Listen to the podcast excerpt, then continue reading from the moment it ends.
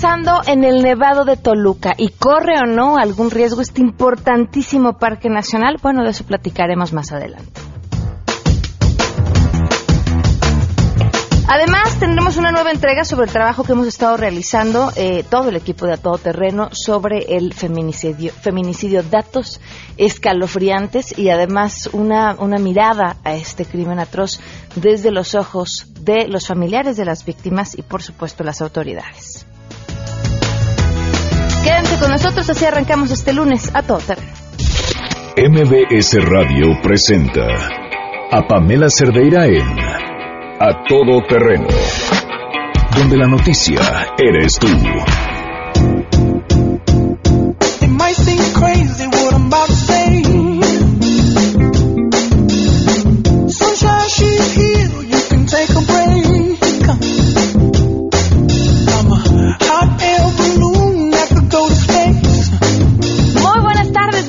Terreno, ¿qué tal? Arranqué como si fuera viernes, ¿verdad? Esa tiene que ser la actitud. Miren, después de la crudota que traíamos todos la semana pasada, no por el alcohol, sino por el resultado electoral en Estados Unidos, eh, hoy, hoy es lunes, hoy es lunes 14 de noviembre del 2016.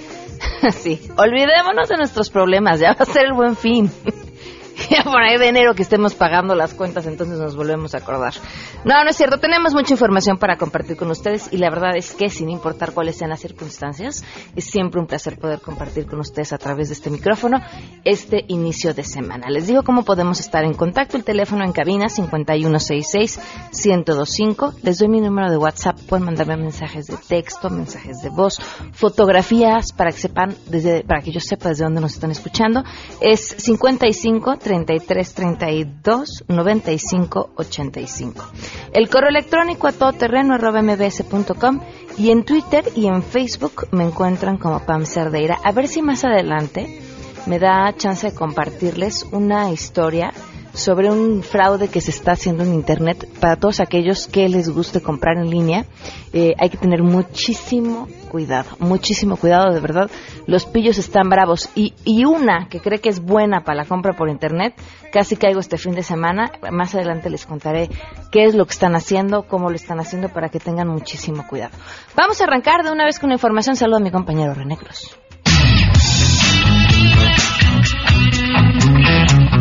El Banco del Bajío congeló la cuenta bancaria de la esposa de Guillermo Padres, Ivette Dagnino Acuña, quien el pasado 26 de septiembre inició el juicio de garantías ante el Juzgado Segundo de Distrito de Amparo en materia penal, mismo que declinó seguir con el asunto, por lo que lo turnó al Juzgado Sexto de Distrito. En su demanda, la cual quedó radicada en el expediente 832 diagonal 2016, la cónyuge del exmandatario panista señaló como responsables a la gobernadora de Sonora, Claudia Pablo y a otras autoridades. En la notificación que publicó el pasado 7 de noviembre, el impartidor de justicia informó que la ejecutiva de atención de requerimientos de esa institución bancaria le notificó que la cuenta ya estaba congelada, motivo por lo cual Ibec Dagnino no puede hacer uso de los recursos. En este contexto, Nicole Elizabeth Padres Dagnino, hija del exgobernador de Sonora, también tramitó el pasado 10 de octubre un amparo para evitar que sus cuentas sean congeladas, informó René Cruz González.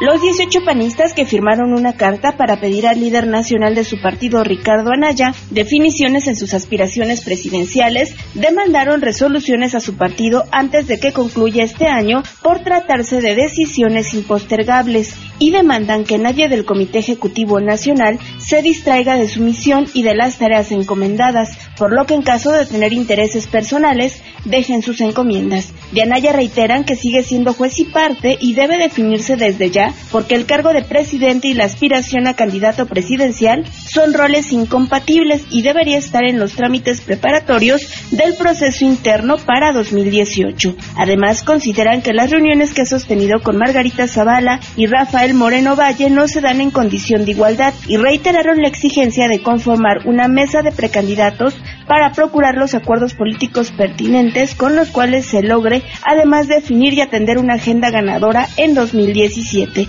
En una nueva carta hacen referencia a la reunión que sostuvieron con la Comisión de Diálogo y cuestionaron el papel del senador Ernesto Rufo. Informó Ernestina Álvarez.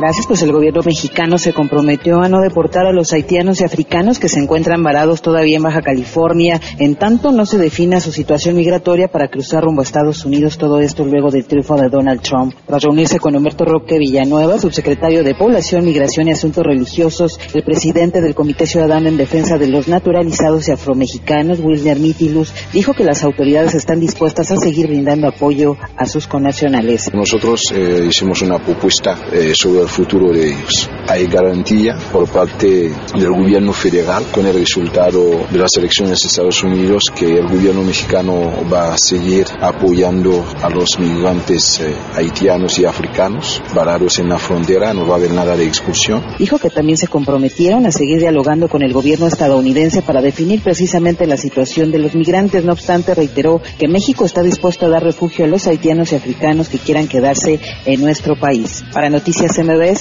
Magallanes. De acuerdo a la Organización para la Cooperación y el Desarrollo Económicos, México es el país más estresado del planeta y esto está principalmente vinculado con la revisión incontrolable de dispositivos electrónicos, teléfono inteligente, iPad o tableta para conectarse a las redes sociales y, de acuerdo a investigadores, esto podría bordear un comportamiento adictivo, es lo que explica Erika Villavicencio, investigadora de la Facultad de Psicología de la UNAM, que documenta esta adicción a la tecnología por lo menos desde 1984. En contraparte, hay una tecnofobia y esto afecta principalmente a quienes nacieron entre los años 40 y 60 del siglo pasado. La tecnofatiga se observa principalmente en la generación que nació entre las décadas de los 60 y los 80. Están conectados principalmente por responsabilidad laboral y de acuerdo a la investigadora esto ha aumentado sus cargas laborales. La tecnoadicción está más relacionada con quienes nacieron después de los años 80, están totalmente sumergidos en la tecnología, de acuerdo a la investigadora, y por ello propone disminuir el acceso a la web, realizar actividades deportivas y también convivir para tener una vida en mayor balance. Les ha informado Rocío Méndez.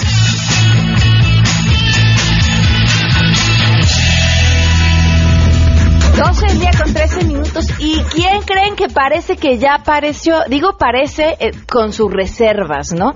Eh, pues nada más y nada menos que el mismísimo Javier Duarte, eh, gobernador con licencia de Veracruz, que cada vez le salen más propiedades, ¿no? Nada más uno voltea a ver y si uno se pregunta, ¿y de dónde es esta finquita tan bonita? ¿Y de dónde es esto tan bonito? Seguramente es de Javier Duarte. Bueno, pues hay noticias sobre él y le agradezco enormemente a Analicia Osorio desde Veracruz que nos comparte esta información información. Analicia, te escuchamos. Buenas tardes.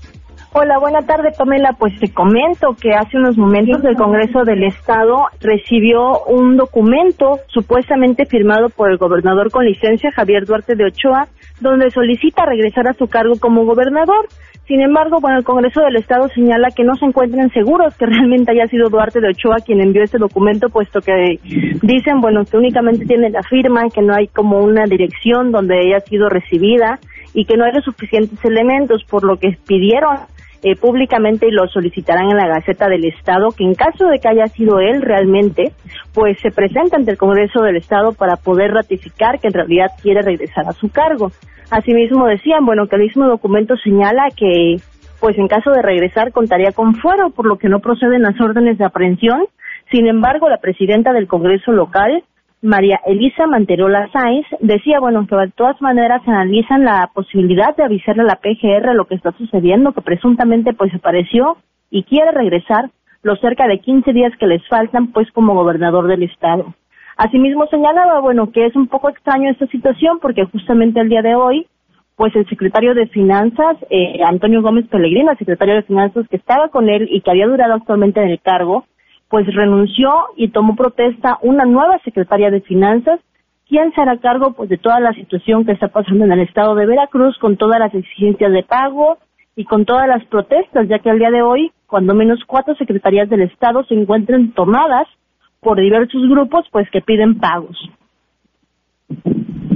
Es el reporte, Pamela. Muchísimas gracias, Ana Alicia. Buenas tardes. Buenas tardes. 12 del día con 16 minutos y además tenemos buenas noticias.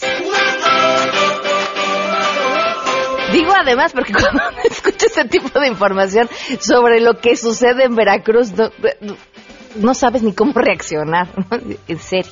Bueno, les digo que buenas noticias porque se les van a antojar así muchísimo, se les va a hacer agua a la boca. Uy, eso que estamos en lunes. Desde Culiacán, Karina Méndez nos tiene la información. Te escuchamos, Karina. Buenas tardes. Hola, ¿qué tal Pamela? Buenas tardes. Desde Sinaloa te saludo y te informo que ayer se rompió el récord Guinness en la elaboración del aguachile más grande del mundo, con un total de 1.800 kilogramos de este platillo elaborado a base de camarón, pepino, cebolla y limón. Para la elaboración del tradicional platillo sinaloense se necesitaron 1.200 kilos de camarón, 2 toneladas de limón para tener 300 eh, litros de jugo, 600 kilos de pepino y 500 de cebolla, el cual fue preparado por las manos de más de 150 personas entre chefs y alumnos de la Facultad de Gastronomía de la Universidad Autónoma de Sinaloa. Con la preparación del aguachile más grande del mundo fue clausurado el cuarto Foro Internacional de Cocina y Alimentos del mar 2016 y al pasar la báscula y romper el récord, más de 10.000 personas pudieron degustarlo, rompiendo con ello también el récord de la cantidad de personas que asistieron al evento y como lo habíamos tenido un enlace previo, eh, me dijiste que me enviabas un topper, no me lo enviaste, pero aquí te tengo tu aguachile Aquí lo espero entonces. Muchísimas gracias. Muchas gracias. Saludos, Karina. 12 con 17. Vamos a una pausa. Les digo, hasta se me hizo agua la boca. Vamos a una pausa y continuamos a todo terreno. Más adelante A Todo Terreno.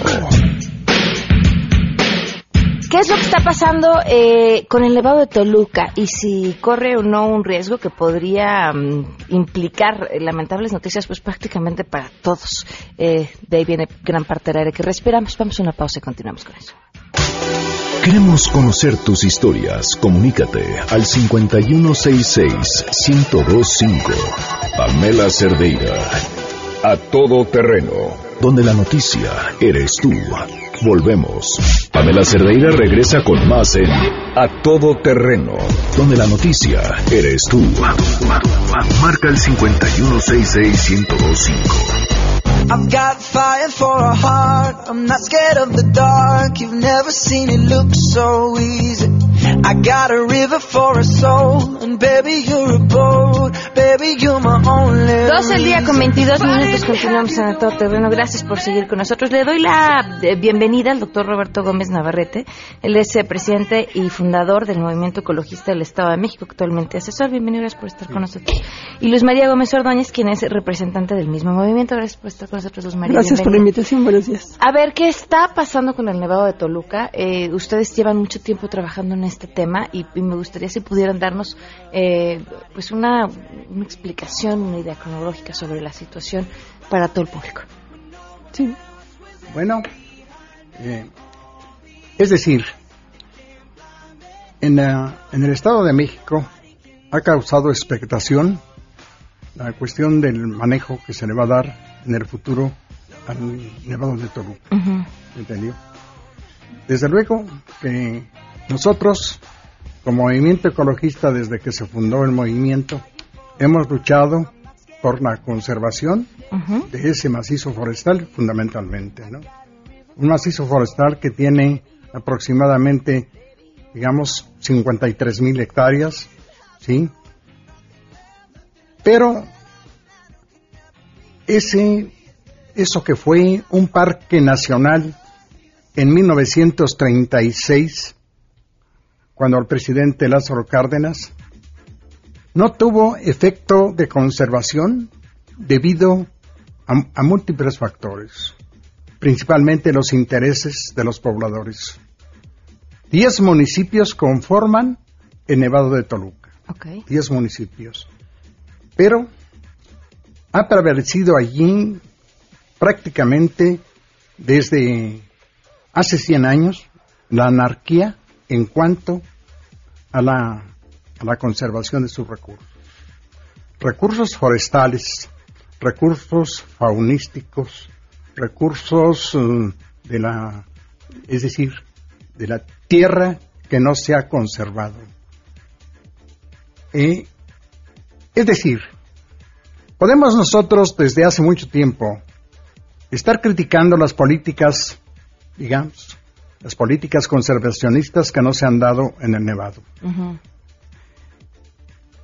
Han venido dos vetas, digo, dos vedas, perdón, de conservación de bosques del Estado de México, pero sencillamente no han sido efectivas porque ha imperado el clandestinaje Es decir, y, y volvemos a decir, como hemos dicho siempre, hay factores humanos donde entran los intereses, donde ha habido sobornos, donde ha habido ciertas eh, irregularidades viciosas, en donde el, mercadeo de todos los recursos naturales han sido, digamos, digamos, eh, no se han actualizado ninguna, ninguna este, norma para, este, para conservar eso.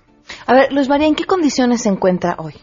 El Nevado, lo que nosotros vemos y de acuerdo con la información oficial que está dada por INEGI, los mapas y estudios que está haciendo INEGI, muestran grandes zonas de aclareo.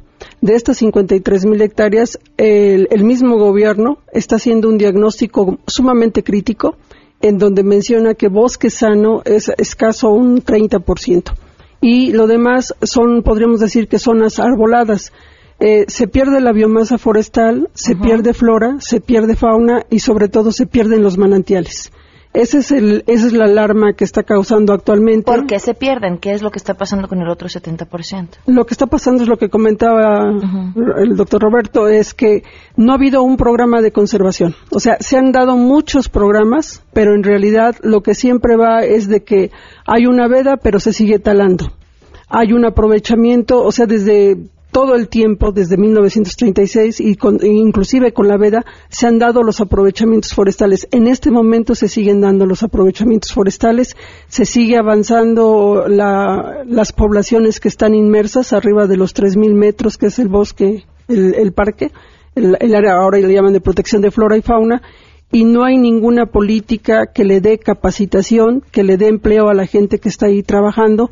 Hay aserraderos clandestinos, hay eh, eh, aprovechamientos por eh, gente ligada, o sea, gente, lo que nosotros pedimos ahora con este programa de manejo es que vemos el programa de manejo, lo que ellos hacen es dividen al nevado en nueve zonas y de estas nueve zonas ellos establecen un tipo de actividad que va a ser la prioritaria para estas zonas. Entonces es la zona alpina, la zona del cráter, la zona de repoblamiento, eh, la zona de protección de mariposa monarca, pero lo que no dice el programa es quién va a cuidar. O sea, ¿quién va a cuidar que este programa se lleve a cabo? Ellos hablan de un desarrollo forestal sustentable y como lo hemos visto en el movimiento ecologista desde el siglo pasado, es que no hay ni siquiera eh, el mínimo de vigilancia. O sea, entonces, ahí hay un problema de que se da a conocer un programa de manejo, pero no se indica quiénes son las instancias responsables que van a estar a cargo de este programa de manejo, quién va a ser la, función de monitoreo y de vigilancia.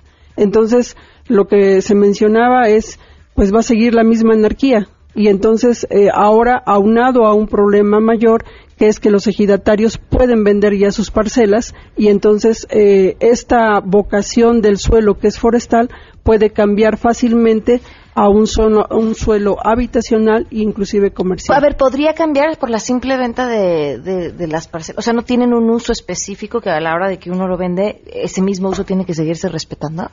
Eh, no, porque ellos lo que están diciendo es que va a haber una asentamientos humanos y hay una zona en donde ellos dicen que sí va a haber turismo, pero en otra zona no hay nada. O sea, nada más dice se, se, se permite la construcción, pero no hay eh, ni siquiera, o sea, ellos están diseñando hasta con los polígonos, están estableciendo, pero volvemos a lo mismo, hay mucho, aquí no es solo una cuestión ambiental, sino es una cuestión inmobiliaria, de que están ah, desarrollando, están lanzando el Nevado de Toluca, lo están abriendo al desarrollo urbano sin planificación, sin orden, sin ninguna supervisión. ¿Tienen información de que ya haya planes específicos de desarrollo inmobiliario?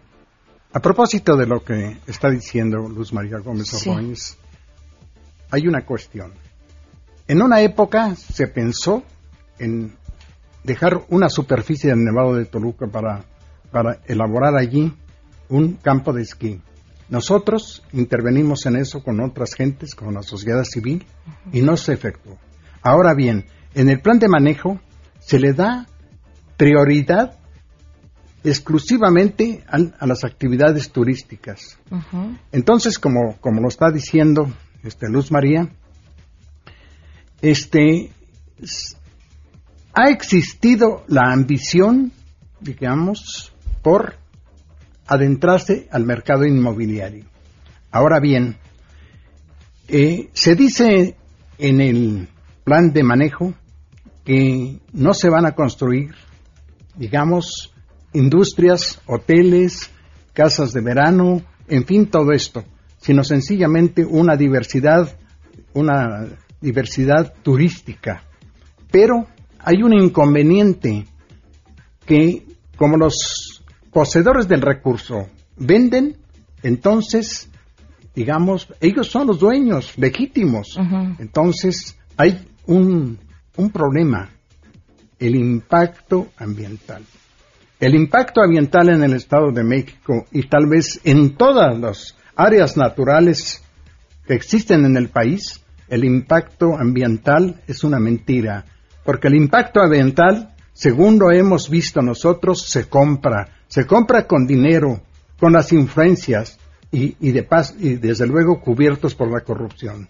Como ha sucedido en, en, en Yucatán, como ha sucedido con los manglares en todos lados, se dice que el impacto ambiental es una mentira. Entonces, nosotros hemos puesto eh, el punto de, en el Nevado de Toluca, hemos puesto como ejemplo que los impactos ambientales se compran. Entonces, si esto se realiza, el Nevado de Toluca no va a tener ninguna protección, digamos, medioambiental, es decir, ni para sus recursos en total.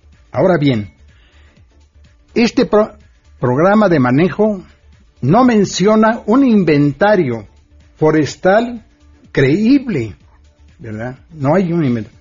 Además de las especies faunísticas que se mencionan, también se requiere un inventario, porque tenemos nosotros los datos de que en 10 años tres espacios, tres, especies faunísticas desaparecen en 10 años. Así que se, se, trata de cuantificar los recursos naturales del Nevado para así proceder. Ahora, bien, lo que está diciendo Luz María es cierto.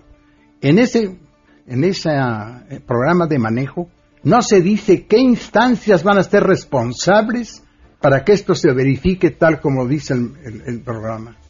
¿Cabe en su concepción la posibilidad de una explotación turística del Nevado de Toluca sin que éste tenga repercusiones medioambientales? Eh, de hecho, el, concepto de parque nacional prevía, o sea, establecía labores de investigación, labores de conservación y labores de ecoturismo. O sea, el, concepto de parque además nacional. El, lugar es precioso. Si ustedes han tenido oportunidad, bueno, está seguramente sí, pero la gente que nos escucha, de ir al Nevado de Toluca, sobre todo en esta época del año, es precioso, precioso. Y, y uno lamenta eh, lo complicado que resulta, ¿no? Porque si uno llega y se está, por ejemplo, si llega en coche y se estaciona hasta arriba, de repente ya para bajar uno se juega la vida para dar la vuelta, ¿no? Hasta arriba no hay más que una casetita donde hay una niña menor de edad cobrándote tres pesos si quieres usar el único baño que existe. Y, y la cantidad de gente que tiene eh, podría ser mucho mejor aprovechada hasta para hasta para dar fomentar mayor visitas al lugar y, el respeto y el cuidado y demás una serie de cosas o sea sí es un lugar que de cierta forma está desaprovechado como podría aprovecharse para que tuviera mejores condiciones, para que cuidáramos el medio ambiente, por supuesto, y que fuera eh, representativo de, nuestro país, porque de verdad es un lugar precioso. Es un lugar precioso, es un parque nacional, son más de 53 mil hectáreas. Y eh, vuelvo a repetir, el concepto, el esquema de parque nacional decía que se puede hacer investigación, se puede hacer turismo, se pueden hacer actividades, incluso hay actividades este, urbanas porque hay asentamientos. Cuando se hizo el decreto, varias comunidades quedaron dentro de la cuota de 3.000 metros de Parque Nacional. Ahora, lo que se menciona es el abandono que siempre ha tenido. Ahora, siempre se ha dado la tala, siempre se ha dado el saqueo. No nada más es el recurso de, de, los árboles, es también el recurso de material pétreo. Están sacando, están explotando grava, tepojal, están sacando tierra negra se están llevando especies, entonces no hay ningún control. Lo que se dice es, ¿por qué no hacen un inventario para ver qué es lo que tenemos, ¿Qué es lo que tenemos? Y una vez que ya, ya está el inventario, ellos lo han subsonificado, pero con un interés únicamente capitalista. Lo que tú mencionas, el Nevado es maravilloso, pero lamentablemente esto que se ve de la nieve, que ah, en estos días el, nevado está nevado, esto ocurre tres días o cinco días al año. Estaríamos hablando de 360 días después, ¿qué hará la gente que vive ahí? Lo que nosotros siempre hemos propuesto es la gente que vive ahí debe de ser capacitada ellos conocen su terreno, deben ser capacitados para que conserven la flora y para que conserven la fauna, para que se conserve la repoblación natural, para que no se permita el ganadeo, para que no se permitan los incendios forestales. Pero nada más se acuerdan del nevado de Toluca en estos días cuando está nevado y está muy bonito y entonces sí, ese es un argumento que ellos dicen, hay mucho turismo y necesitamos crear infraestructura pero hay que pensar que este turismo puede ser un turismo educativo. Entonces ahí se tiene que poner exactamente los parajes por donde sí puede pasar la gente, porque lo que mencionas, o sea, es una, una, una brecha, pues sí, es una brecha porque se tiene que conservar, o sea, no se tiene que hacer una superautopista para que suban al nevado, porque esto va a traer más visitantes, más basura, más gasto de agua, los sanitarios, o sea, es todo esto. Entonces sí se debe de decir, ¿sabes qué? Aquí no se pasa. O sea, esto es nada más de, si quieren ir al Nevado, que pasen caminando, porque son zonas de conservación. Pero eso no lo ven ellos. Ellos lo, lo que ven es la facilidad que van a llegar y que van a tener esta vendimia. Pero vuelvo a repetir, esos son cinco días al año, si es que bien nos va. En 1970 todavía el nevado era nevado. 365 días al año estaba con nieve. Actualmente, por la deforestación, la nieve se fue. O sea, la nieve se fue y salvo en estos casos de invierno, ahorita que va a empezar el invierno y en enero, que se cubre de nieve y entonces, ay, qué bonito y qué hermoso. Y nos acordamos, hablando también de las comunidades, cada año los, este, los gobiernos lo que hacen es a esas comunidades que las tienen en la pobreza, o sea, porque no, se, no hay una opción de, de, vida, calidad de vida digna, lo que hacen es van y les, les, reparten despensas, pero no se les da una capacitación, no se les incorpora al trabajo para que ellos mismos cuiden sus ecosistemas. repartir una despensa no sirve de nada. ¿Qué tiene que decir la Semarnat? Al regreso platicamos con ellos. Mientras tanto, les agradezco mucho a ustedes dos que nos hayan acompañado el día de hoy. 12.37. Pamela Cerdeira es a todo terreno. Síguenos en Twitter, arroba Pam Cerdeira. Regresamos. Pamela Cerdeira está de regreso en A Todo Terreno. Únete a nuestra comunidad en facebook.com. Diagonal Pam Cerdeira. Continuamos.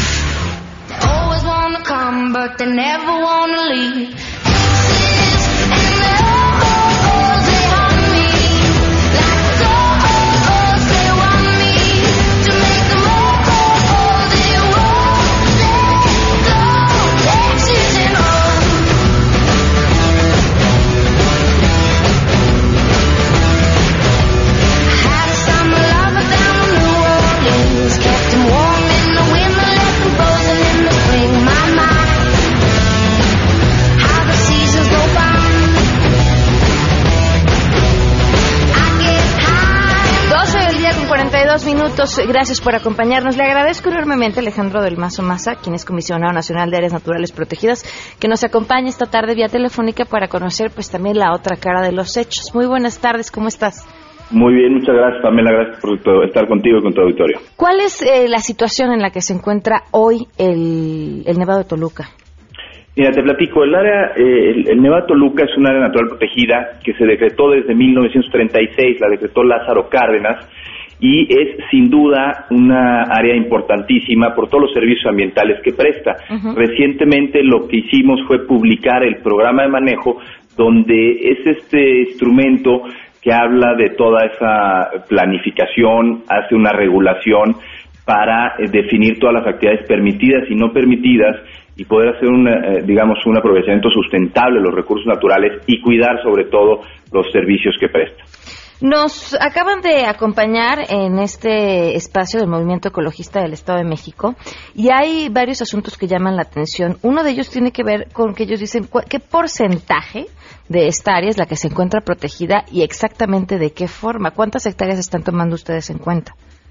Yo te diría que todas, absolutamente. El decreto es de 53.590 hectáreas. ¿Y qué ha sucedido? Como se decretó desde hace mucho tiempo, desde 1936, como lo mencionaba, eh, pues ahí empezó a haber un aprovechamiento y ahí muchos de los ejidatarios justamente empezaron a realizar y arrendar sus terrenos para el cultivo de papa. Lo que permite este programa de manejo es que eh, pueda empezar a haber incluso plantaciones forestales para empoderar justamente a la gente de los ejidos y que en lugar de que sea una zona donde haya cultivo de papa, regrese a su vocación natural, que es forestal, y se haga un manejo de la superficie forestal para que tenga un beneficio y ellos sean nuestros mejores aliados en poder conservar y proteger toda la superficie del Nevado Toluca. Ellos hablaban de la posibilidad de que ahora que los ejidatarios pudieran vender se convirtiera en una zona de importante desarrollo inmobiliario. Eh, es totalmente falso. De hecho, justamente el programa lo que establece son esas prohibiciones para toda la parte de infraestructura, únicamente se permite la parte de turismo, turismo de bajo impacto, que la gente pueda conocer, pueda, pueda hacer senderismo. Hay dos lagos de verdad muy bellos, únicos, los más altos que tenemos en nuestro país son el Sol y la Luna, que están a más de 4.000 metros de altura. La gente puede entrar caminando a conocerlos. Entonces, es un sitio que nos permite generar esa conciencia ambiental que todos necesitamos. O sea, de las 53.590 hectáreas, ¿no existe posibilidad alguna que, alguna que se vuelva esto en desarrollo inmobiliario en toda esta zona? Por supuesto que no. De hecho, lo que hace el programa manejo es identifica aquellos asentamientos humanos que ya existen, porque sí existe ya ciertos asentamientos, pero lo que no permite es que haya nuevos asentamientos. Entonces, ya es una regulación eh, muy estricta, incluso donde entonces con incluso con la gendarmería y con diferentes eh, cuerpos de seguridad vamos a nosotros vigilar que se cumplan las reglas establecidas dentro del programa de manejo. Ese es un buen punto. No se había estado vigilando antes porque aquí hablamos del riesgo del uso que le pueden dar los mismos pobladores y lo que tengo entendido también es un problema es el de la tala clandestina. Así es, sin duda, es, es por eso que vamos a fortalecer la vigilancia en toda la superficie. Eh, este año se creó la División Ambiental de la Gendarmería y justamente uno de los sitios prioritarios para tener presencia es eh, el Nevado de Toluca, donde incluso ya han hecho ellos eh, una labor de pues, digamos, de proximidad para ver cuál es la problemática y poder atender y eliminar todo ese tipo de problemática del área. ¿Cuánta gente es la que está viviendo dentro de esta área protegida? ¿De qué tamaño es esta comunidad? son, aproximadamente 5.000 personas, 5.000 gentes que viven dentro del área, eh, de esto, dentro de esta área natural protegida. Y si contamos, por ejemplo, a nivel nacional, eh, son cerca de 3 millones de personas que viven dentro de las áreas naturales protegidas.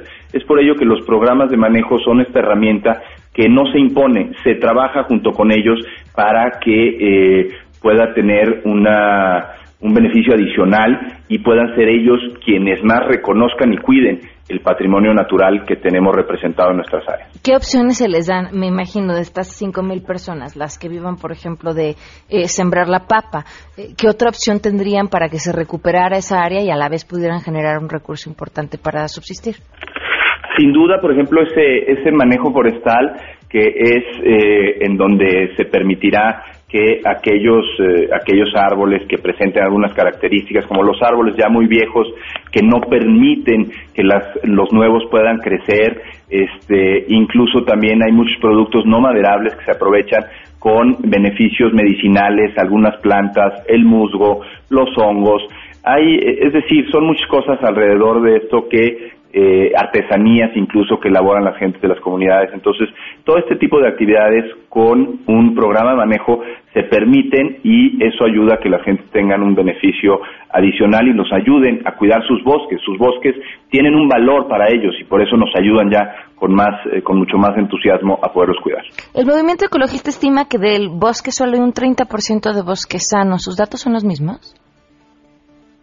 Yo te diría que más bien ahí justo lo que nos permite esto es identificar y por ejemplo, sin duda hay áreas que que hay esta eh, con presencia de muérdago y ahí se está haciendo el análisis para ver de qué forma conviene atacar este tipo de, eh, de este tipo de plagas. Entonces, un bosque con manejo es un bosque sano es decir, retirar las plagas, es decir, cuando hay eventos climatológicos extremos, eh, pues también retirar todo el árbol que se cae de manera natural, precisamente para evitar futuros incendios y que haya combustible, que se le llama de, esa forma. Entonces, el que tenga un manejo permite justamente identificar eh, qué es lo que se necesita para que se vaya regenerando de forma eh, lo, más sana posible. ¿Se tienen hoy esos números? ¿Se sabe cuáles son exactamente los recursos, el porcentaje de bosque sano, eh, el tipo de fauna que hay contabilizado? Por supuesto que sí. El tipo de fauna es una zona con eh, muy rica, con prácticamente 712 especies de flora. Principalmente ahí tenemos la presencia, por ejemplo, de, un, de una especie muy importante que es el oyamel, incluso que es este árbol que incluso usa la mariposa monarca que ya está empezando a entrar a nuestros santuarios. Está principalmente una distribución importante de Pinus hardegui. Hay muchas especies, está por ejemplo incluso el eh, teporingo, que es una de las especies también que utiliza ahí. Es decir, es una es una zona con una gran riqueza en cuanto a ecosistemas y eh, por eso la importancia de poderlo cuidar, de poder identificar las plagas y el manejo que se tiene que hacer. Me, preocupa un poco que oigo en, cómo darle actividades a las comunidades que ya viven ahí y en cómo mantener el bosque sano. Esta opción de decir, bueno, la tala sí, pero bajo ciertas condiciones. ¿Cómo garantizar que sean, que, realmente se den así? Digo, tomando en cuenta que hay ya una falta de control por el lugar, eh, por la tala clandestina, que además es un negocio importante hoy de la misma delincuencia organizada. ¿Cómo garantizar que suceda así, que se lleve a cabo con los controles necesarios? Yo, yo te diría porque necesita contratarse un técnico, un técnico forestal. Justamente el manejo forestal implica esta planeación con fundamentos técnicos y científicos del, del uso de bosque con criterios de largo plazo y de cierta forma una visión que integra eh, temas como la integración de la biodiversidad y de igual forma el, el, identificar eh, aquellos eh, eh, que requieren para justamente que puedan eh, resurgir las nuevos, los nuevos árboles. Es decir, se trata de mantener, de mejorar y poder ahí hacer una restauración de las condiciones y las funciones eh, actuales de los bosques.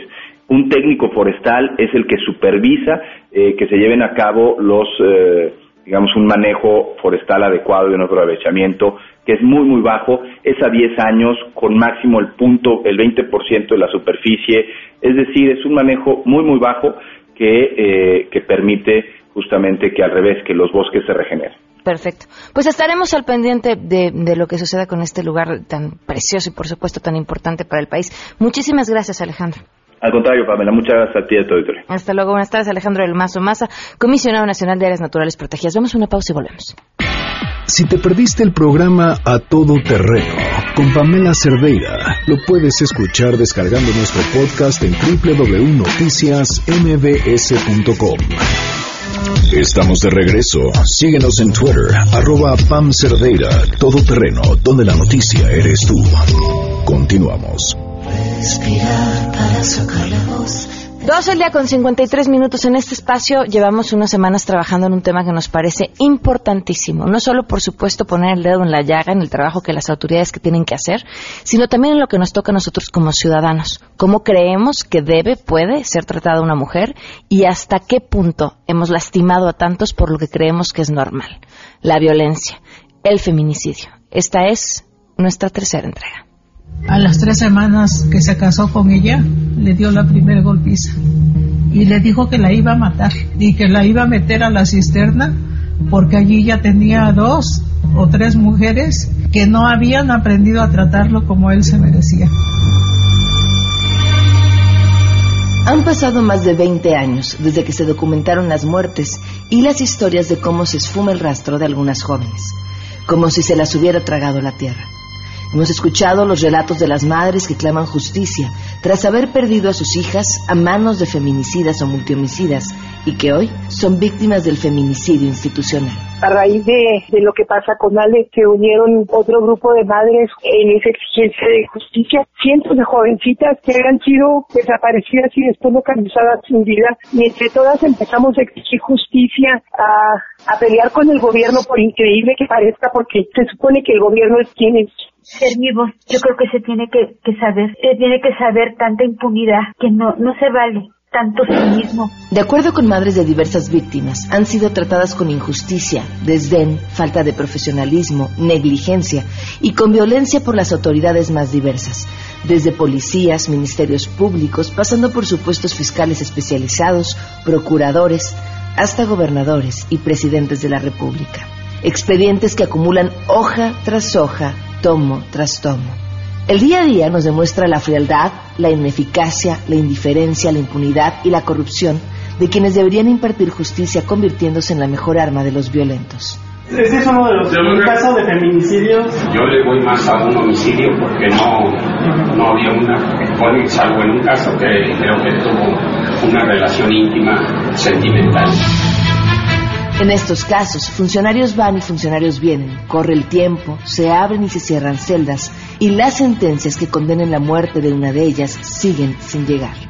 Se pierden en argumentos como se fue con el novio, por regañarlo yo de la casa, llegaremos hasta las últimas consecuencias, respuestas cómodas de una autoridad que incomoda a una sociedad que ve a sus hijas, hermanas y madres morir. Que las mujeres cuando menstruan se deprimen. Yo creo que no se vale que en un informe de un perito todavía se atreva a escribir que por higiene no se revisa, a catalogar a nadie como una mujer sucia y deprimida. Ochoa Rojas, que en su momento el su procurador se burló de mí, se burló y dijo que yo no tenía este nada que decir y el gobernador Toranzo dijo que yo no tenía el título para poder pedir la destitución de personas a las cuales yo les había pedido apoyo, como el subprocurador de Valles, Armando Martínez Martínez, que en su momento estaba. Y muchas autoridades, los ministeriales, el Ministerio Público, este, el subprocurador, y de allí eh, le sigue una lista tremendísima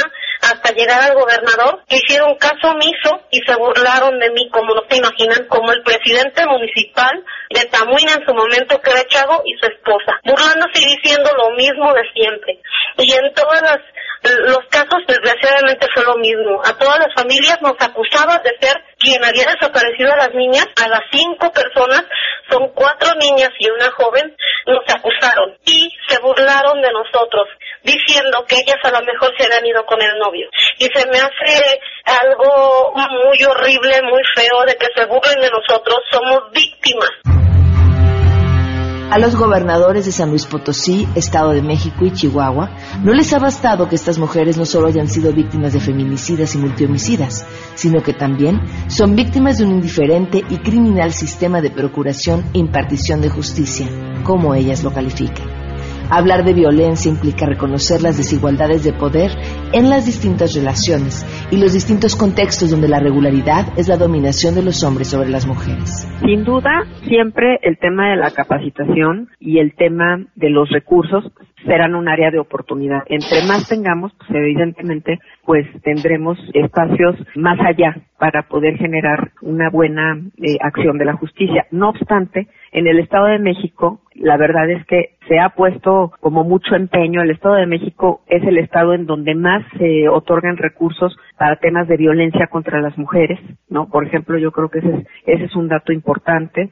Y, por supuesto, que también este tema en materia de investigación nos lo hemos tomado muy en serio. No hay investigaciones serias, hay muchas omisiones, muchas irregularidades. Realmente pues hay incluso como una actitud de desprecio y obviamente pues de desatención y de desprotección hacia las mujeres, ¿no? Entonces, pues ese es un gravísimo problema y en el Estado de México es terrible que nuestro gobierno mexicano no actúe conforme a tantos convenios internacionales que tiene firmados. La búsqueda de justicia ha llevado a estas mujeres fuera de nuestras fronteras, con la esperanza de encontrar lejos de casa lo que nuestras autoridades aseguran que algún día llegará. En el 2003 yo metí una petición en la Comisión Interamericana, ya fue admitido en la Comisión Americana. Estamos en espera del artículo de fondo de el gobierno tiene hasta diciembre para mandar su respuesta a nuestro, a nuestro artículo de fondo. Y espero informarle que ya fue aceptada en su plenitud y ya hubo la admisibilidad de la queja en la Comisión Interamericana. MBS Radio presentó a Pamela Cerdeira en A Todo Terreno. Te esperamos en la siguiente emisión, A Todo Terreno, donde la noticia eres tú. MBS Radio, en entretenimiento, estamos contigo.